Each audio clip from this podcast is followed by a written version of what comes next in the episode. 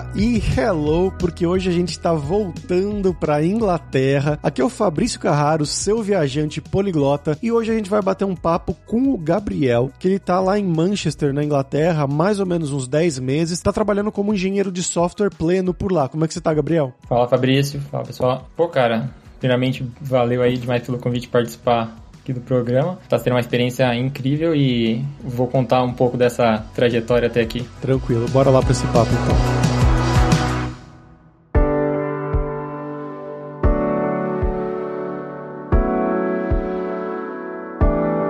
Pessoal, antes da gente ir pro episódio de hoje, eu queria falar sobre a DLC, a Dev Leaders Conference, que é uma conferência organizada pela Alura todo ano, já teve no ano passado, e a gente vai ter esse ano novamente no dia 11 de agosto, e é a nossa conferência focada em líderes em tecnologia, né? Pessoas como tech leads, gerentes de TI, diretores, etc. Ou então para pessoas de TI que querem aprender desses grandes líderes que vão se apresentar lá. Como eu falei, ela vai acontecer no dia 11 de agosto agosto e os ingressos já estão disponíveis, então vai lá em devleaders.com.br para garantir o seu antes que eles acabem.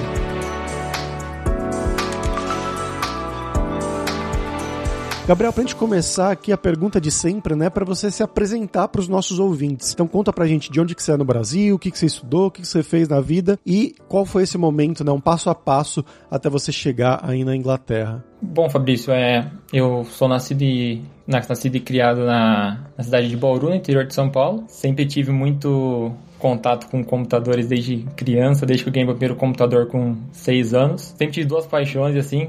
Primeira delas sempre foi futebol. Então eu sempre, sempre tava em escolinha de futebol, jogando bola. E, mas desde que eu ganhei meu primeiro computador, cada vez mais foi tomando o espaço do futebol no, no meu dia a dia. E acho que foi um caminho natural, assim, a, até eu me interessar assim pela carreira de alguém que trabalha com computação, né? Chegando ali no colegial, perto ali do segundo, terceiro colegial, já quando você começa a planejar o que você é que, que carreira que você vai querer seguir, né? Para mim foi uma escolha natural trabalhar com algo que envolvia a computação, já que eu passava horas e horas jogando meu League of Legends ou seja lá qual jogo fosse. Então, ali perto do início do terceiro colegial, tomei a decisão de seguir a carreira de computação. No fim do terceiro colegial, acabei passando no vestibular de ciência da computação na Unesp de Bauru mesmo, e aí já não teve mais volta, né? No segundo ano de faculdade eu entrei num, num laboratório de desenvolvimento, é, desenvolvimento de software criado por um professor, né? E era mantido por alunos. E foi lá que eu tive meu primeiro contato, assim, com desenvolvimento front-end, época. Participei do desenvolvimento de uma aplicação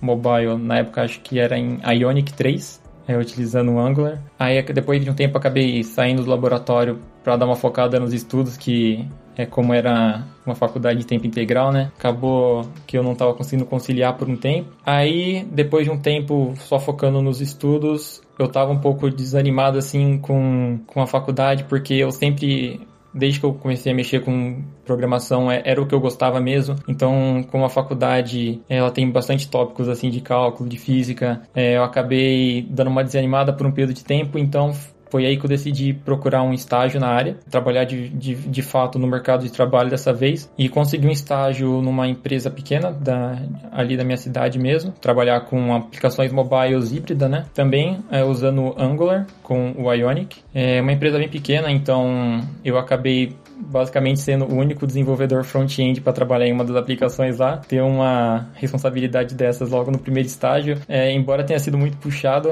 acho que acabou me dando muita experiência logo na primeira primeiro contato assim com o mercado. Aí depois de cerca de um ano é, eu acabei entrando numa agência de publicidade, também da, da minha cidade. Era uma empresa um pouquinho maior, mas é, tinha cerca de uns 15 funcionários. E lá foi quando eu foi o meu primeiro assim contato com algumas outras tecnologias, né? Porque dependendo do cliente, o cliente precisava de um site, aí e a empresa trabalhava muito com PHP, aí eu tive contato com PHP, ou, ou até mesmo aplicações mobiles em React Native, aí eu tive um primeiro contato com o React. Então foi. Aprendi bastante coisa durante esse, esse meu trampo nessa agência de publicidade. É, nessa agência eu já entrei como júnior, né? Então já. Lógico que o, o pagamento também já deu uma boa melhorada nessa época. Fiquei nessa agência de publicidade por cerca de um ano também, por indicação de um, de um ex-colega de trabalho do meu primeiro estágio. É, entrei na, na ZUP, que, é uma, que é uma, era uma startup, né?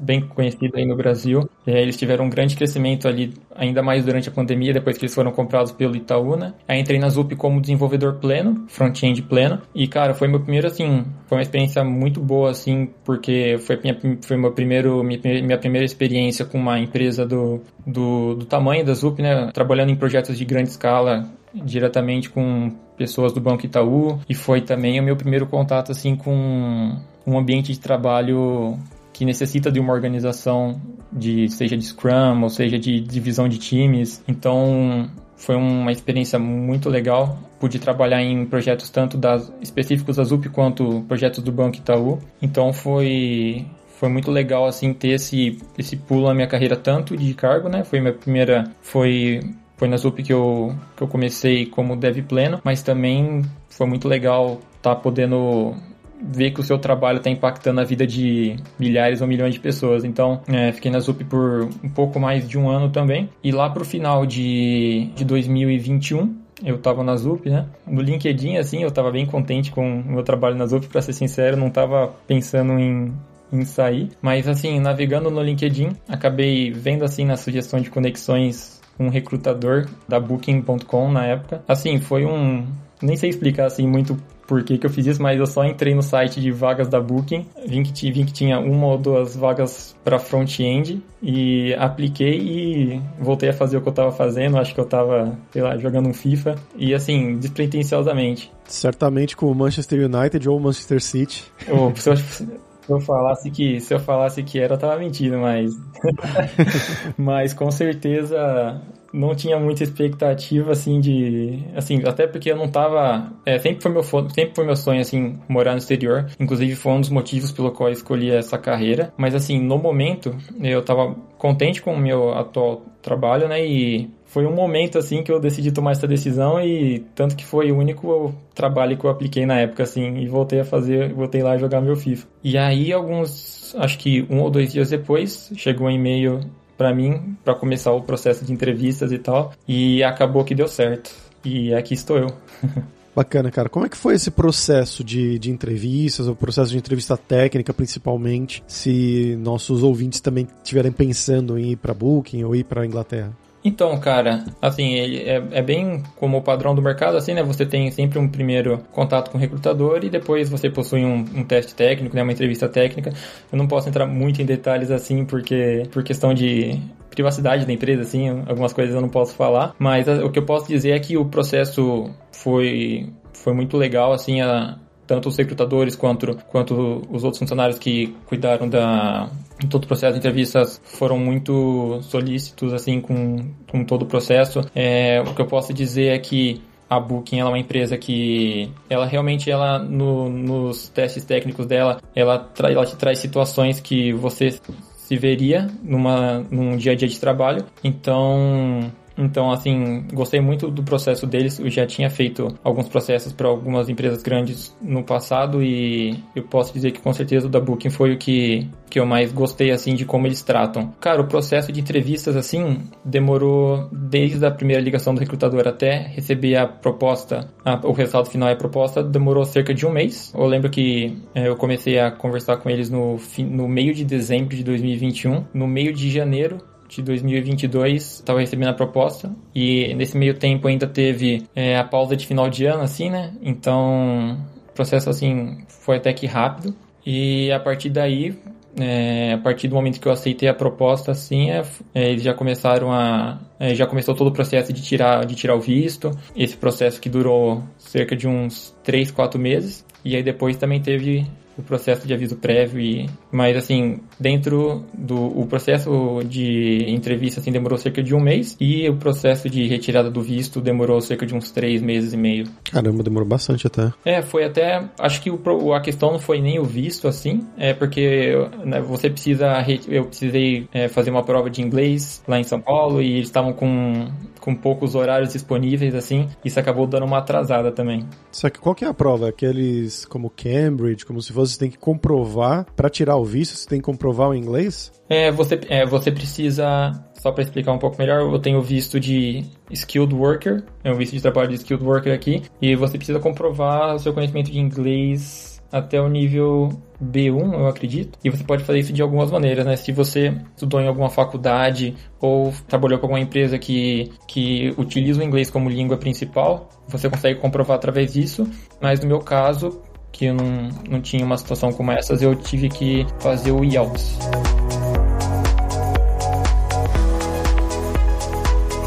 E aí, chegando na Inglaterra, como é que foi essa primeira visão, né? Eu sei só das histórias que os jogadores contam, que o pessoal que vai para Manchester fica meio deprimido, que a cidade é meio estranha, meio fria, mas como foi isso para você, né? Essa chegada e essa adaptação inicial? Pô, então, cara, de certa forma eu dei até que meio que sorte do, do momento que eu cheguei aqui, né? Eu cheguei final meio pro final de maio, então o verão tava batendo ali na porta já. Então, a minha primeira impressão foi boa. É lógico que para quem está acostumado com o calor do interior de São Paulo, de 30, 35 graus, já foi, teve um certo choque inicial assim de de chegar aqui ter que se acostumar com temperatura máxima de 15, 20, mas eu acho que eu tava tão animado assim com a primeira experiência internacional que tudo parecia maravilhoso assim, sabe? Tudo muito diferente. Mas assim, lógico que algumas dessa, desses estereótipos aqui de Manchester são verdadeiros, né? Aqui praticamente metade do ano sempre vai ter uma garoinha, isso, isso é um fato. E aqui o primeiro choque que eu tive foi eu cheguei, no, cheguei quase que no verão, né? Então ver o sol se pondo às 10, 11 da noite foi algo que eu não, eu não esperava assim.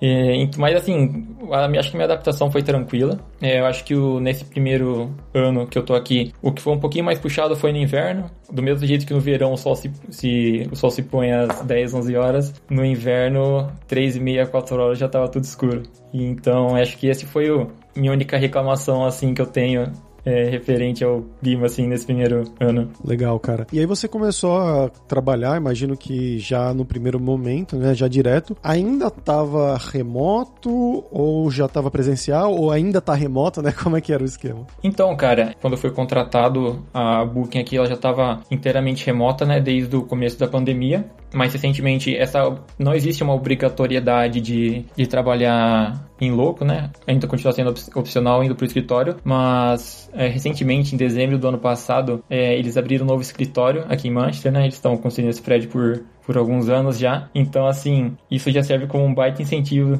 para ir para o escritório. Comida de graça, sem cafeteiras espalhadas pelo prédio, tem, você pode jogar um fliperama. Então, assim, eles estão tentando incentivar esse estilo de trabalho híbrido, né? Eu mesmo tento ir umas duas vezes por semana no escritório, mas ainda não tem essa obrigatoriedade, né? Então, então tá no momento assim tá bem flexível. E o seu time, como é que foi pela primeira vez você trabalhar fora do país? Você falou que você estava animado, sempre foi um sonho, mas como foi realmente, né? Chegar na empresa, começar a trabalhar junto com o seu time, né? Mesmo que fosse remotamente. O pessoal é estrangeiro, é inglês, é, eles se trataram bem. O dia a dia de trabalho é muito parecido ou muito diferente do que era no Brasil. Então, Fabrício, é, o meu time ele é composto por majoritariamente um pessoal britânico. Se não me engano, são quatro ou cinco britânicos, tem um português e também tem um indiana. Então, assim, foi muito interessante no começo. Acho que o principal desafio, assim, foi sendo alguém que nunca tinha, nunca tinha tido o hábito de se comunicar em inglês com ninguém. Acho que o primeiro desafio, assim, foi começar a trabalhar, assim, em inglês, né?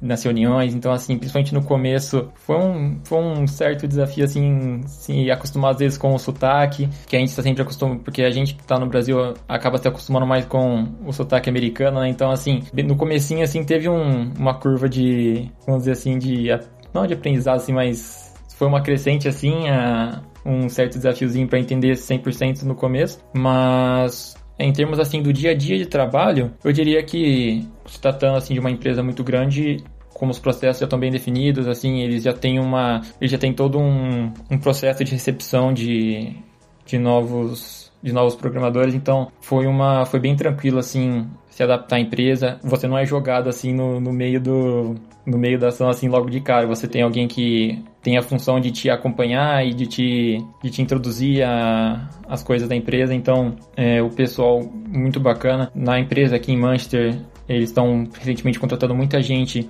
de outros países, né? Então você vê que eles têm, têm contratado gente de todo tipo de país, tem muito brasileiro na empresa. Então, assim, a empresa, ela recentemente, principalmente aqui em Manchester, ela tá focando bastante nessa diversidade. Então foi muito tranquilo se, se integrar aqui. Pelo menos essa foi a minha experiência.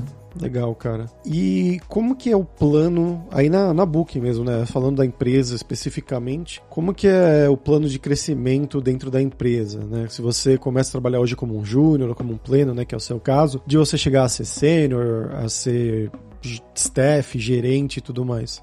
Eu acho que é um processo bem assim que te permite ter esse crescimento, né? É, nesse tempo que eu tenho que eu tenho passado aqui na empresa, é, você tem a, você tem os ciclos de avaliações, né? Eu acho que é algo que não foge muito do que se vê por aí no mercado. Você tem os ciclos de avaliações e, e aí, lógico que você tem toda a cadeia de posições. Segue muito, é, o, você pode tanto chegar como júnior e seguir um caminho mais de gerenciamento, assim, você pode até você se tornar um, um engineer manager, ou você pode escolher seguir uh, o caminho mais técnico, assim, ser um, um desenvolvedor principal. Então, se baseia muito nesses ciclos de avaliações, dependendo da sua performance, você pode ir crescendo dentro da empresa. E me pareceu ser uma empresa que tem um, oferece, assim, um bom plano de carreira para os seus funcionários nesse, nesse período que eu estou junto com a empresa. Bacana. E falando da stack aí, como é que é? Então, cara, basicamente você, se dado o tamanho da empresa, você acaba tendo um, um pouco de quase tudo, assim, né? Mas Recentemente, assim, a gente tá trabalhando. É, eu, eu tô trabalhando bastante com React, que para mim foi perfeito, assim, porque era o que eu tava trabalhando na ZUP lá no Brasil e na maioria dos, dos meus jobs anteriores. Principalmente aqui no front-end, a gente trabalha muito com React, mas eu também já ouvi falar que tem serviços que trabalham com Kotlin, serviços que trabalham com JavaScript, então você acaba encontrando um pouco de tudo. Mas a empresa, ela tá focando bastante em trabalhar com tecnologias novas aí. Legal. E saindo um pouco da empresa, né? Eu queria falar um pouco sobre a cidade, né? Você falou um pouquinho que teve sorte e tudo mais, mas o que, que tem para fazer em Manchester, né? A gente ouve falar muito por causa do, dos times de futebol, exatamente. O United e o City, também que era uma cidade industrial, né? Uma grande cidade industrial da Inglaterra e tudo mais, da Revolução Industrial, inclusive. Mas o que, que tem para fazer de legal aí? Qual que são os seus hobbies? Então, Fabrício, eu acho que, principalmente para quem veio do interior, assim, que nem eu. Manchester é uma cidade que tem o tamanho perfeito, vamos dizer assim. O pessoal fala que ela tem, ela tem praticamente tudo que Londres tem, mas é uma cidade bem menor, assim, que você, você consegue fazer tudo aqui na cidade andando a pé, praticamente. Você consegue sair de uma ponta a outra do, do centro aqui da cidade em 25 minutos. Então você tem basicamente tudo que uma cidade grande teria. Você consegue, você encontra muito, muitas boas baladas, você consegue encontrar muitas lojas de grife, se você, se você quiser fazer compras, você consegue encontrar campos de futebol societies, porque aqui o pessoal é vidrado em futebol que nem, que nem o Brasil. Então assim, cara, Manchester basicamente é uma cidade que ela tem tudo que você conseguiria encontrar em Londres, lógico que não na mesma quantidade, mas o que eu gosto dela é que é tudo muito acessível, assim. Você andando, você consegue fazer qualquer coisa aqui na cidade. Ah, o transporte público aqui funciona muito bem também. Tem o tram, que basicamente conecta todos os pontos que você precisa na cidade. E assim, cara, eu, desde que eu cheguei aqui, eu, o que eu mais tenho feito é, é jogado futebol com o pessoal da empresa, que aí é uma, que é uma paixão que o, tanto os brasileiros e os britânicos têm em comum. Tentei por um tempo umas aulas de salsa aqui também, é, isso é bem aleatório. Salsa na Inglaterra, em Manchester. pois é, cara. Eu também achei que seria aleatório, mas aqui também, e também é o que o pessoal fala de Londres, é tem muito imigrante aqui na cidade. Então você acaba tendo essa diversidade cultural em todos os lugares. E assim, Manchester também, lógico que todo mundo conhece mais pelo time de futebol. Então, é muito tranquilo aqui também se você quiser assistir um jogo do Manchester City, por exemplo, e você consegue ingressos facilmente e e você pega um trem e, e 15 minutos você já tá lá no estádio. E assim, Manchester também é muito conhecido também por conta da música, né? Para os fãs de rock aí é, é, o The Smiths, eles são daqui. O Oasis também é uma banda aqui de Manchester e o New Order também que é uma banda mais disco, todas elas vieram aqui de Manchester. É, eu lembro porque os cara, os irmãos do Oasis, eles são fãs malucos do Manchester City, né? Mesmo antes da, de ser popular. Antes do, dos árabes. Sim, cara, eles estão. Eles estão vira e mexe, eles estão no, no Etihad Stadium lá, assistindo no camarote. Então, assim, é. A cidade aqui ela respira duas coisas, música e futebol. Então, assim, eu pessoalmente sou apaixonado por, por rock e também por futebol, acho que caí no lugar certo aqui. Legal, cara.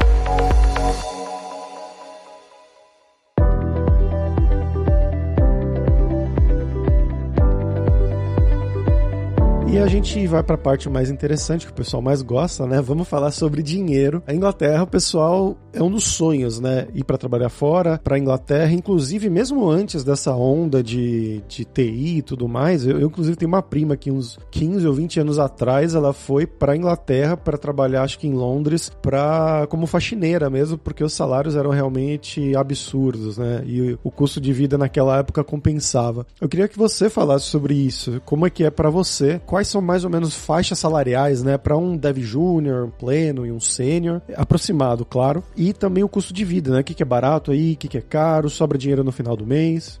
Então, Fabrício, é, o, a visão que eu tenho aqui do, do custo de vida aqui é, é refer, muito referente a Manchester, né? E pelo que o pessoal comenta, tem algumas coisas que são bem diferentes, assim, referente a Londres, né? É, o pessoal fala que principalmente o, a questão dos aluguéis, né? Em Londres eles chegam a ser o dobro ou até mais. E os salários acabam acompanhando essa mudança, né? Aqui, aqui em Manchester, pelo que eu, pelo que eu recebo, assim, de de oferta no LinkedIn e pelo que eu vejo o pessoal comentando, uma faixa salarial assim para um desenvolvedor júnior variaria de 45 a 55 mil por ano. Para pleno você encontraria algo entre 55 e 65, 70 mil por ano. E o sênior você teria algo assim, imagino que em torno de 70, 90 mil libras por ano. E referente ao custo de vida, cara, eu acho que o poder de o poder aquisitivo aqui é muito bom se você for um desenvolvedor, né? Os aluguéis aqui na cidade estão crescendo nos últimos anos, pelo que, o, pelo que os meus colegas comentam. Então, assim, aqui em Manchester você vai acabar gastando uma cerca de mil libras por mês de aluguel, se você for morar no centro da cidade. Mas, assim, no geral, com salário de desenvolvedor, dá para sobrar um dinheiro legal no fim do mês. Da mesma maneira que em Londres o, o, o custo de vida seria bem mais alto, essas, esses valores que eu falei assim de salário também subiriam na mesma reta assim, comparado com aqui em Manchester, mas mas, cara, o, o custo de vida aqui, com um salário desenvolvedor, permite com que você viva bem e ainda consiga salvar um dinheiro, cara. E como é que é a comida por aí? Tanto em questão de, de custo, né? Mas também em questão de, de sabor, de gosto. Porque quando a gente pensa em comida inglesa, o pessoal pensa no peixe com batatas, né? Mas não tem nada muito famoso. É o café da manhã com feijão, talvez? Esse daí é a maior questão aqui que complica um pouco pro, pro lado da Inglaterra, né? É, o que o pessoal fala, assim, é que o lado lado bom de você morar na Inglaterra, principalmente nessas cidades maiores assim, é que você tem restaurante de qualquer tipo de comida. Então você tem muito restaurante de comida indiana, comida é, italiana, comida brasileira. Então você não precisa ir em restaurante britânico. Porque assim, eu mesmo não, não sou um, um fã assíduo da da cozinha daqui, que é isso que você falou mesmo, é no café da manhã é, salsicha, ovo frito, é, feijão com molho de tomate e algumas outras cozidas. Mas, mas aqui, cara, em relação a em relação a, comida, assim, você consegue encontrar qualquer tipo de restaurante que você precisa. Então, né, mesmo que você não seja um fã da comida britânica, você vai encontrar comida para todos os gostos. E, e assim, eu diria que o preço é chega a ser mais barato do que se você fosse comer em Londres, mas assim, eu acho que de 15 a seria, seria em torno de 15 libras aí uma refeição por pessoa, assim. Embora não seja muito fã da culinária britânica, você consegue encontrar comida de qualquer jeito e, e tem dois restaurantes brasileiros aqui, duas churrascarias muito boas. Então, sempre que dá uma vontade de comer aquele churrasco,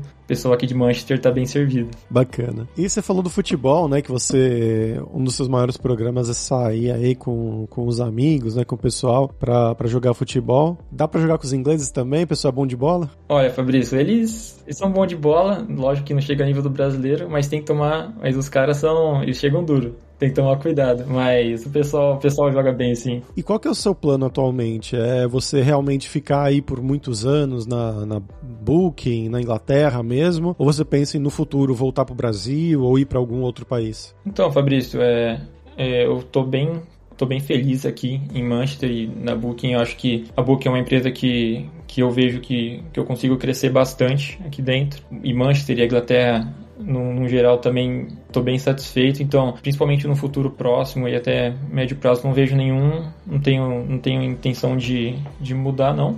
E uma coisa que também me atrai bastante de morar na Inglaterra é a proximidade da Europa também, né? Então, sempre que sempre que sobra um tempo, você consegue fazer uma viagem barata para a Europa, dada a proximidade. Então, então, assim, o que eu vejo é. Eu tô bem contente na Booking, tô bem contente aqui em Manchester, então no momento não penso em mudar, não. Como que é para sair de noite aí, é, em barzinho, em balada, chaveco e essas coisas? então, Fabrício, é, Manchester tem uma noite, tem um, uma nightlife bem, bem ativa, assim, né? Você tem tem um bairro aqui que chama Northern Quarter, que é onde ficam a maioria dos do barzinhos e baladas, né? Então, assim, sexta-feira à noite e sábado, e sábado à noite, se você for no centro da cidade, vai estar sempre bem movimentado. Tem todos os tipos, assim, de, de balada. Você tem balada mais eletrônica, você tem balada mais roqueira, então Independente de qual tipo de, de noite que você gosta de curtir, você vai encontrar aqui. E aí, cara, em referente a chaveco, assim, eu não, eu não sei muito, eu não, não tive muito essa experiência aqui ainda. Logo na minha primeira, no meu primeiro mês aqui, eu acabei conhecendo minha namorada que que é turca, então não acabei não tendo muita essa experiência de chaveco aqui. Não, teve o chaveco turco aí. É, teve, teve. Mas assim, o que eu posso dizer, o que eu posso dizer é que aqui em Manchester, como você vai encontrar gente de todos os países, tem para todo mundo, vamos dizer assim. E, e também é uma cidade muito universitária, né? Tem cerca de 70, 80 mil estudantes aqui por ano. Então você também tem as baladas universitárias. Então, cara, a noite de Manchester tem para todo mundo. Bacana, cara.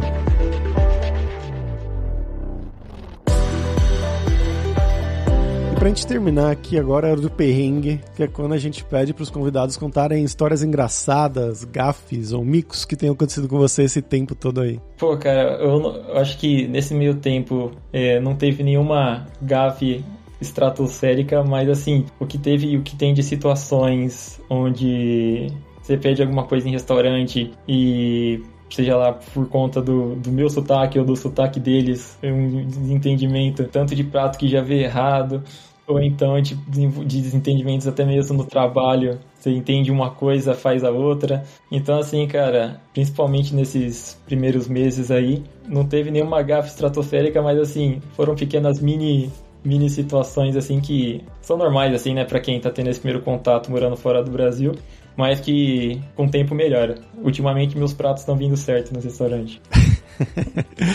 é, isso serve também para tranquilizar o pessoal aí, os ouvintes que estão com medo. Ah, eu não falo inglês muito bem, né? O meu inglês é meio quebrado e tudo mais. Não tem problema, né? Você vai melhorando com o tempo. É só ter um, um nível suficiente, claro, para trabalhar, mas não precisa ficar com medo da sua pronúncia, tanto assim. Você vai no, com o tempo mesmo. Não, cara, e, e, e assim, o que tem de imigrante aqui é impressionante. Então, não precisa. O que eu posso dizer aqui sobre Manchester e sobre Inglaterra, assim, o pessoal não precisa se preocupar com sotaque ou, ou com. No, no começo não entender algumas coisas, assim, é natural e, e melhora muito com o tempo. Perfeito.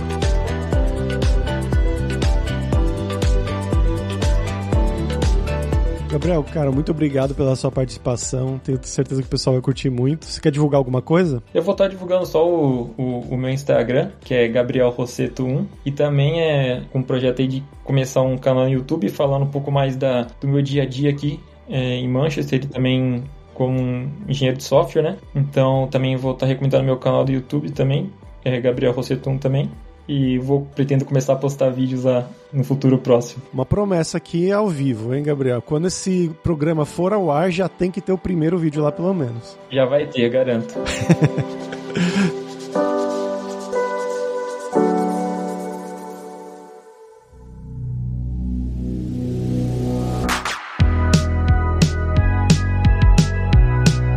pessoal, por hoje é isso. Thank you very much pela sua audiência. E se você gosta do Deve Sem Fronteiras, recomende para cinco amigos, dá cinco estrelas pra gente na Apple, segue a gente no Spotify pra nossa comunidade crescer sempre cada vez mais. E a Lura criou o techguide.sh para te ajudar na sua jornada de aprendizado. É um mapeamento, um guia noteador das principais tecnologias demandadas pelo mercado com as nossas sugestões e opiniões. Então vai lá dar uma olhada em techguide.sh.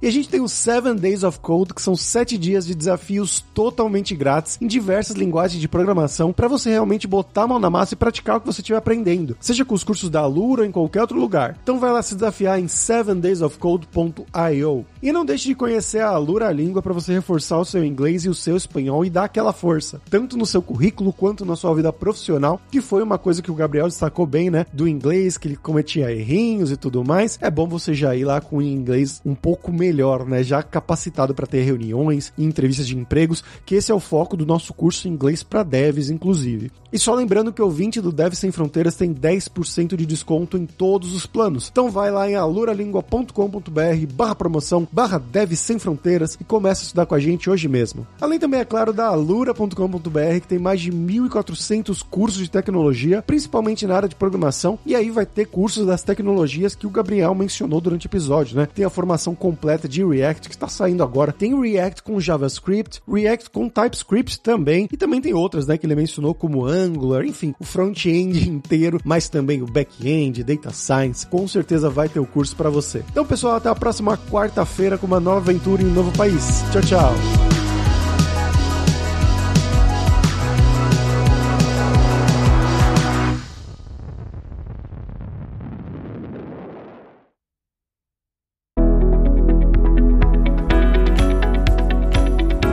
Podcast foi produzido pela Alura, Mergulhe em Tecnologia, e Faculdade FIAP. Let's Rock the Future. Edição e sonorização, Radiofobia Podcast e Multimídia.